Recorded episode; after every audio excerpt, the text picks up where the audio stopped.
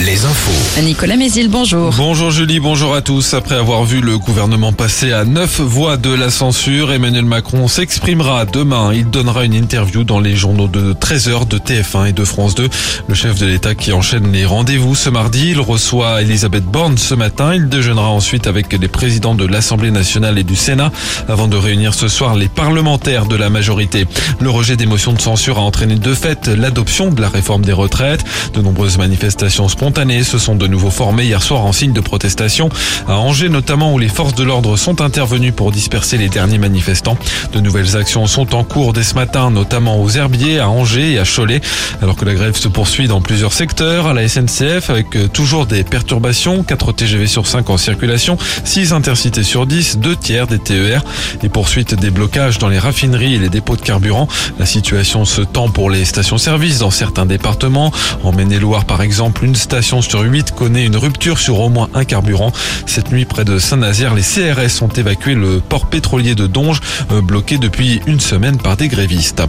Au chapitre judiciaire, décision du tribunal d'Angers le 24 avril dans le procès d'un automobiliste de 29 ans impliqué dans un accident début janvier 2020. Un motard avait perdu la vie en percutant sa voiture à Saint-Barthélemy d'Anjou. Euh, Malgré les conclusions de l'enquête qui ont imputé plusieurs fautes à la victime, la famille du pilote du deux roues euh, souhaite que la responsabilité de l'automobiliste soit aussi reconnue. Un an de prison avec sursis a été requis. Dans l'actualité sportive, le foot, Kylian Mbappé sera le nouveau capitaine de l'équipe de France. L'attaquant du PSG a accepté la désignation par Didier Deschamps hier soir et succède ainsi à Hugo Lloris qui a pris sa retraite internationale.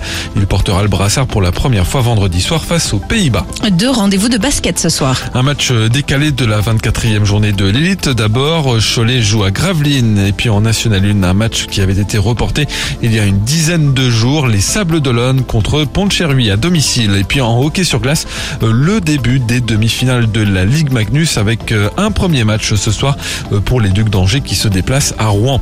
Enfin, le temps, passage d'une perturbation avec un peu de pluie ce matin. Retour du soleil à la mi-journée avec un petit risque d'averse. Côté thermomètre autour de 15 à 16 degrés cet après-midi. Et puis sur la côte, le début des grandes marées ce mardi, coefficient 102 ce matin, 106 ce soir. Le pic est attendu demain soir avec un coefficient à 111. Très bonne journée à tous. Avec Alouette, direction le parc Astérix. Appelez tout de suite le 0820 90 9000. Alouette. I don't know what it is.